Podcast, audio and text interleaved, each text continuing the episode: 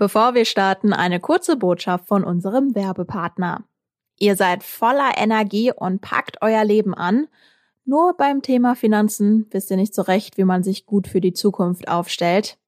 Da kann die Sparda Bank West helfen. Da könnt ihr euch beraten lassen und erfahren, wie eure Finanzen und sogar die Umwelt von eurer Anlage profitieren können. Plus Prämie on top. Weitere Infos unter sparda-west.de slash podcast. Und jetzt geht's los mit dem Aufwacher. Der Gegenwind kommt von allen Seiten, von Ärzten, von Lehrern, von Epidemiologen und sogar ein bisschen schon aus der Politik. Ab Dienstag kommender Woche soll eigentlich die Maskenpflicht in Schulen fallen. Da gibt's jetzt aber heftigen Gegenwind, nicht zuletzt wegen der wieder steigenden Inzidenzen. Wir sprechen gleich drüber, was dafür spricht, die Masken erstmal weiter aufzulassen und was dagegen und wie die Landesregierung reagiert. Rheinische Post Aufwacher. News aus NRW und dem Rest der Welt mit Benjamin Meyer am 26. Oktober 2021. Hallo zusammen. Wir haben ja gestern schon ausführlich über den Schulstart nach den Ferien gesprochen. Es gibt jetzt aber ein Thema, das für immer mehr Diskussionen sorgt und das nicht zum ersten Mal seit Beginn der Pandemie. Bisher war der Plan der Landesregierung, dass die Maskenpflicht für Schülerinnen und Schüler nächste Woche Dienstag fällt, wegen der insgesamt guten Impfquote. Da gibt's jetzt aber ordentlich Gegenwind aus vielen Richtungen gleichzeitig und deshalb hat sich meine RP-Kollegin Antje Höning nochmal ganz genau damit auseinandergesetzt. Hallo Antje. Hallo Benjamin. Ich habe ja gerade schon gesagt, es gibt viel Kritik an dem Plan, die Maskenpflicht in Schulen fallen zu lassen. Aus welchen Richtungen kommt das denn aktuell? Genau, die Kirsten Bialdiger und Max Plück haben zusammen mit mir rumtelefoniert und in der Tat der Gegenwind kommt von allen Seiten, von Ärzten, von Lehrern, von Epidemiologen und sogar ein bisschen schon aus der Politik. Was sind denn die Hauptargumente der Kritiker? Also warum wollen die, dass die Masken in Schulen erstmal aufbleiben? Naja, Sie verweisen auf die aktuelle Lage. Wir sehen, dass viele Ampeln gerade auf Rot springen. Die Inzidenz ist ja nicht mehr das Maß aller Dinge, auch wenn die sehr hoch geht. Aber auch die Belegung in Krankenhäusern nimmt zu. Ärzte fürchten bereits, dass es im Winter wieder zu vollen Belegungen kommt, zumal ja Corona und Grippe noch zusammenkommen. Und die Impfquote hat sich nun überhaupt nicht so entwickelt, wie wir uns das vor Wochen noch vorgestellt haben, als Frau Gebauer ein Ende der Maskenpflicht in Aussicht gestellt hat. Du hast ja auch mit dem SPD-Gesundheitsexperten Karl Lauterbach gesprochen. Äh, wie schätzt er denn die Situation ein? Ja, er warnt da auch eindringlich vor und sagt, die Zahl der Toten steigt, die Belegung in den Krankenhäusern und auf den Intensivstationen steigt. Und er sagt, das Schlimmste, was wir auch den Kindern ja antun können, ist ein Winter wieder mit Schulschließung. Das ist auch das Argument der Lehrer. Das müsse vermieden werden. Und er verweist auf das Beispiel Japan, die auch voll in der vierten Welle stecken und die mit konsequenter Maskenpflicht bisher einen neuen neuen Lockdown verhindert haben. Also insgesamt echt viel Protest dagegen. Ähm, wie reagiert denn die Landesregierung? Wie geht's jetzt weiter mit dem Thema? Ja, die Landesregierung gibt sich im Moment noch ein bisschen verschlossen und sagt, man werde die Lage prüfen und dann entscheiden. Aber ich würde mal sagen, zwischen den Zeilen kann man schon rauslesen, dass auch die die dramatischen Zahlen zur Kenntnis genommen haben. Der Henrik Wüst hat ja bereits am Wochenende auf dem Parteitag erklärt, man müsse gucken, was überhaupt äh, möglich ist. Und äh, so soll also diese Woche eine Entscheidung fallen. Gebauermäßig wäre es ja, wenn das Freitag kurz vor Schulschluss geschieht. Da kann man nur hoffen, dass die Ministerin endlich gelernt hat aus den Fehlern der vergangenen Monate und möglichst rasch festlegt und ihr Versprechen kassiert, die Maskenpflicht darf nicht fallen in Schulen sie muss da auf die Argumente, die berechtigten Argumente der Kritiker hören. Die Kritik kommt ja gerade von vielen Seiten, aber es gibt ja mit Sicherheit auch Menschen, die für die Abschaffung der Maskenpflicht sind. Äh, was sind denn da im Moment die Argumente? Ja, manche sagen das ja so nach dem Motto, die Pandemie ist ja fast vorbei. Andere sagen, dass es insbesondere für jüngere Kinder ein Problem ist das Argument kann ich auch erstmal nachvollziehen. Ein Grundschulkind, das seine Lehrerin nie sieht, hat vielleicht Schwierigkeiten äh, bei der Lautbildung, beim Lernen von Wörtern. Aber das sind doch mindere Argumente im Vergleich zu dem, was ansonsten droht, nämlich Schulschließung. Und an weiterführenden Schulen ist das schon gar kein Argument. Also Masken sind nicht toll, aber die Kinder haben sich an sie gewöhnt. Und ich spreche da auch aus eigener Erfahrung. Meine eigenen Kinder haben damit auch überhaupt kein Problem mehr. Schlimm wäre ähm, für die Kinder, wenn sie wieder nicht in die Schule könnten, wieder von ihrem Recht auf Bildung abgebracht würden. Das muss um jeden Preis verhindert werden. Dann bleiben wir doch mal direkt bei denen, die es ganz konkret betrifft, also die Schülerinnen und Schüler. Ähm, man könnte jetzt ja meinen, die haben die Dinger den ganzen Tag auf, sind wahrscheinlich viele eher dafür, die Maskenpflicht abzuschaffen. Aber wie ist denn da die Tendenz wirklich? Nee, sogar die Schüler sind dafür. Die, die haben natürlich auch zum Teil keine Lust mehr auf die Maske, aber sie sehen auch, dass das andere das größere Problem wäre. Und viele Schulen haben das ja auch sehr gut gelöst. Die Kinder haben auf dem Pausenhof keine Maske mehr auf, da können sie sich bewegen und äh, frei äh, essen und sind die dann auch mal los. Und im geschlossenen Räumen müssen sie die tragen. Das ist übrigens auch noch ein Problem, was die Schulgemeinschaft sieht.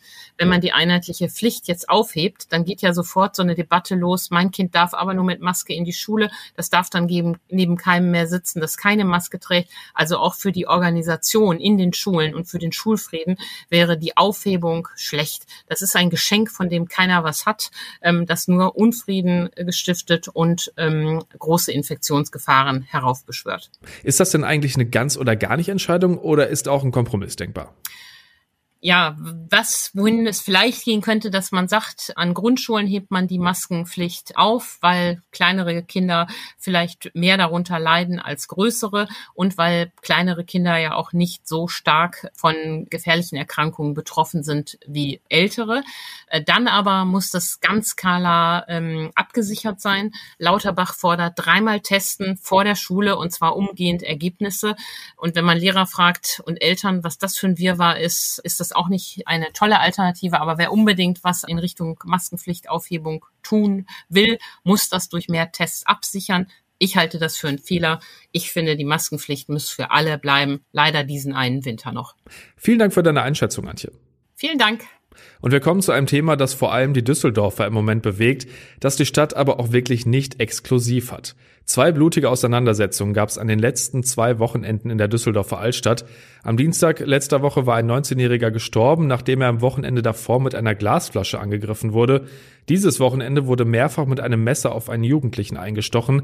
Der 17-Jährige wurde lebensgefährlich verletzt. Mittlerweile hat sich sein Zustand aber verbessert. Die Frage ist jetzt, wie kann die Sicherheit in der Altstadt erhöht werden? Darüber haben wir schon am Samstag im Aufwacher gesprochen. Nach dem neuen Vorfall ist jetzt aber auch eine Diskussion um den Verkauf von Messern entbrannt. Konkret geht es darum, ob ein Verkaufsverbot von Messern an Jugendliche solche Taten verhindern könnte. Darüber spreche ich jetzt mit unserem NRW-Chefreporter Christian Schwertfeger. Hallo Christian. Hallo. Christian, die Nachrichten zu den beiden Angriffen in der Düsseldorfer Altstadt waren erschreckend. Auch hier im Aufwacher haben wir schon ausführlich darüber gesprochen. Ich habe zumindest das Gefühl, dass solche Taten zugenommen haben in den letzten Jahren. Äh, lässt sich das auch durch Zahlen belegen oder ist das wirklich nur ein Gefühl? Solche Taten haben auf jeden Fall zugenommen, wobei man jetzt auch deutlich sagen muss, in den letzten beiden Jahren ähm, haben wir Corona gehabt. Äh, dadurch äh, sind die Zahlen auch nicht wirklich belastbar. Davor sind Messerattacken deutlich, haben Messerattacken deutlich zugenommen hier in Nordrhein-Westfalen. Äh, das NRW-Innenministerium zählt deswegen auch Messerattacken. Äh, das hat es vorher nicht gemacht. Daran sieht man halt, äh, dass es ein besonderes Phänomen ist, dass die Polizei und die Bevölkerung in den letzten Jahren doch bewegt und belastet. Jetzt wird ja, wie gesagt, ein mögliches Verkaufsverbot von Messern an Jugendliche diskutiert. Worum geht's da genau? Ja, ein Verkaufsverbot, es geht um bestimmte Messer. Also es geht um Klappmesser, um so kleine Messer, die man praktischerweise einfach mit sich führen kann, die einen nicht stören beim Laufen, die man leicht zücken kann und die auch der gegenüber äh, das vermeintliche Opfer auch nicht sieht. Also wir reden jetzt hier nicht von großen Brotmessern oder auch jetzt auch von kleineren Messern wie äh, so ein stumpfes Brotmesser. Das ist damit alles nicht gemeint. Also das ist halt unheimlich schwer zu fassen. Wo fängt man da an? Was definiert man als gefährliche Waffe? Wer hat das denn überhaupt ins Spiel gebracht? Unter anderem äh, die Polizei. Äh, die äh, Gewerkschaft der Polizei hier in Nordrhein-Westfalen, äh, die meint, dass so ein äh, Verkaufsverbot oder ähm, sagen wir mal nicht Verkaufsverbot, sondern irgendwie ein Versuch, dass man erschwert an diese Waffen herankommt, an diese äh, Messer. Dass Jugendliche und auch Erwachsene, vor allem junge Erwachsene, weil äh, die Klientel in der Altstadt in Düsseldorf, das sind vor allen Dingen junge Erwachsene, sagen wir mal bis Mitte 20, dass diese Personengruppe nicht mehr so einfach an solche Messer rankommt. Und das ist sicherlich, äh, es wäre sicherlich sinnvoll, aber das ist natürlich eine Sache, die gesetzlich geregelt werden muss. Und äh, man muss dazu sagen, das ist natürlich auch nicht sehr einfach. Man bekommt solche Messer äh, auch in jedem Baumarkt. Also wo fängt man da an? Und äh, da muss man äh, sicherlich und sollte man auch sicherlich darüber diskutieren, äh, wieso ein äh, sagen wir so ein erschwerter Kauf solcher äh, Messer dann vonstatten gehen sollte. Aber es ist auf jeden Fall, denke ich, auch persönlich sinnvoll. auch für Jugendliche und äh, auch für die vor allem jungen Erwachsenen, desto weniger Messer sind dann auch im Umlauf. Und äh, je weniger Messer im Umlauf sind, äh, je weniger Taten können auch begangen werden. Du hast mit einem Duisburger Geschäftsmann gesprochen, der Messer in einem Outdoor-Laden verkauft. Ähm, wie blickt der denn auf so einen Fall wie jetzt in dem vom Wochenende in Düsseldorf? Ja, er ist auch entsetzt, äh, wenn er sowas hört. Und äh, er äh, verkauft auch Messer in seinem Fachgeschäft und also das auch schon seit vielen Jahren. Und ihm ist die Thematik äh, sehr bekannt. Ähm, er hat mir berichtet von einer Reihe von Jugendlichen, die täglich in sein Geschäft kommen und äh, Messer kaufen wollen. Nun ist es so, dass halt äh, bis auf einige Ausnahmen von Messern äh, Jugendliche durchaus Messer kaufen können. Er verkauft sie nicht an Jugendliche. Er sagt, die gehören nicht in die Hände von Jugendlichen und das macht er allerdings freiwillig. Er sagt nämlich auch, dass Jugendliche und auch junge Erwachsene viel, für die es viel zu einfach ist, an solche Messer ranzukommen. In der Düsseldorfer Altstadt wird vor dem Hintergrund der Angriffe der letzten Wochen jetzt auch eine Messerverbotszone ins Spiel gebracht. Würde bedeuten, dass man in der Altstadt keine Messer mehr tragen darf und sonst 250 Euro Strafe bezahlen muss. Kann das Ordnungsamt bei der Zahl der Besucher der Altstadt das überhaupt stemmen? Also stichprobenartig, auf jeden Fall. Also das müsste gemacht werden und das wird wahrscheinlich auch gemacht. Aber natürlich, äh, wie du gerade schon sagtest, es sind so viele Menschen da. Äh, man kann, es gibt keine Einlasskontrollen äh, für die Altstadt. Das kann man sich nur schwer vorstellen. Äh, die ist von so vielen Seiten halt zugänglich. Man muss halt stichprobenartig äh, Jugendliche kontrollieren und das aber auch konsequent. Und wenn auch einer dann ein, mit einem Messer erwischt wird in der Tasche, dann muss die Strafe dann auch äh, hoch sein, äh, um entsprechend eine abschreckende Wirkung zu haben. Das dürfte oder das könnte sicherlich äh, zu Erfolgen führen. Ob es das äh, grundsätzlich das Problem lösen wird, das bezweifle ich allerdings. Einschätzung von unserem NRW-Chefreporter Christian Schwertfeger. Danke, Christian. Gerne. Und auch der Bürgermeister der Stadt Düsseldorf, Stefan Keller, hat mittlerweile eine Waffenverbotszone in der Altstadt gefordert, genauso wie der Düsseldorfer Polizeipräsident Norbert Wesseler. Kritik gibt's allerdings von SPD und Grünen im Stadtrat, die das für einen Schnellschuss halten. Auf RP Online halten wir euch zu den aktuellen Entwicklungen auf dem Laufenden. Ein Artikel zum Vorfall an diesem Wochenende findet ihr in den Shownotes. Und jetzt schauen wir auf die Meldungen aus der Landeshauptstadt mit den Kolleginnen und Kollegen von Antenne Düsseldorf. Hallo. Hallo Benjamin und Grüße aus der Antenne Düsseldorf Redaktion hier in den Shadow Arkaden. Ich bin Philipp Klees und das sind einige unserer Düsseldorf-Themen an diesem Dienstag. Nach dem Messerangriff auf einen 17-Jährigen auf der Hunsrückenstraße in der Altstadt wird weiter über die Sicherheitslage in der Altstadt diskutiert. Oberbürgermeister Stefan Keller hatte ein Waffenverbot gefordert und das Land aufgerufen, die rechtliche Grundlage dafür zu schaffen. Die Düsseldorfer FDP-Vorsitzende Marie-Agnes Strack-Zimmermann setzt sich ebenfalls für schärfere Maßnahmen ein. Sie sagte uns, das, was in der Altstadt am Wochenende abgehe, sei nicht mehr zu tolerieren. Und ja, es muss deutlich mehr gemacht werden, aber eins ist klar, wenn der Oberbürgermeister etwas ankündigt, muss das auch kontrolliert werden. Sonst wird man uns und die Stadt nicht ernst nehmen. Heißt, der Oberbürgermeister muss, wenn er Vorschläge macht, nicht nur den Mund spitzen, er muss auch pfeifen. Wir haben auch mit Oberbürgermeister Stefan Keller gesprochen. Er hat bei uns die Forderung nach einer Waffenverbotszone erneuert. Es sei an der Zeit, dass die Polizei zu neuen Maßnahmen greife. Dazu gehöre auch, dass sie Probleme schon im Keim ersticke, indem sie sofort eingreife. Wir ähm, wissen, dass wir sozusagen alle Anstrengungen unternehmen, die wir, die wir unternehmen können. Einzelne Straftaten zu verhindern ist nie äh, möglich, aber wir tun das, was in kommunaler Zuständigkeit erledigt werden kann und ähm, werden gemeinsam mit der Polizei auch dafür sorgen, dass die Altstadt eine Altstadt für alle bleibt. Unterstützung bekommt Keller vom CDU-Ordnungsexperten Andreas Hartnick. Wir treten seit Jahren für eine sichere und friedliche Altstadt ein. Wir brauchen aber jetzt eine Verordnungsermächtigung für eine Verbotszone, für ein Waffenverbot, das dann auch ausschließlich durch die Polizei kontrolliert wird. Die Polizei ist am Zug, damit die Altstadt wieder für die Besucher das Erlebnis liefert, wie wir sie eigentlich aus der Vergangenheit kennen. Polizeipräsident Wessler ist auch dafür, die Altstadt zur Waffenverbotszone zu machen. Er sagte, friedliche Altstadtbesucher bräuchten keine Messer. Der 17-Jährige ist inzwischen laut Staatsanwaltschaft außer Lebensgefahr. Auf dem Messegelände in Stockholm wird es ab heute wieder voll. Dort findet bis einschließlich Freitag die A und A statt. Das ist die Fachmesse für den Arbeitsschutz.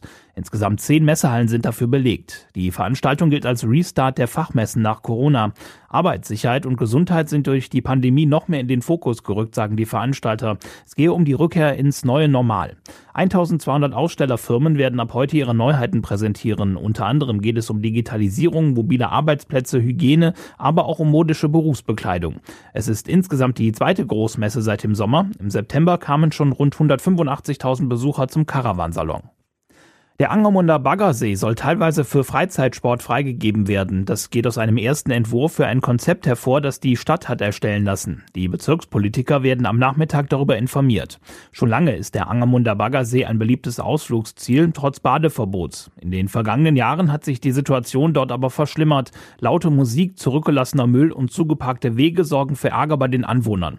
Jetzt will die Stadt für Ordnung sorgen. Der östliche Teil des Sees sollte Naturschutzgebiet werden. Im Norden soll eine Angelzone eingerichtet werden. Im Süden und Westen wird eine ruhige Freizeitnutzung erlaubt. Baden soll aber weiter verboten sein. Um das Konzept durchzusetzen, soll das Ordnungsamt ab kommenden Sommer verstärkt rund um den See auf Streife gehen.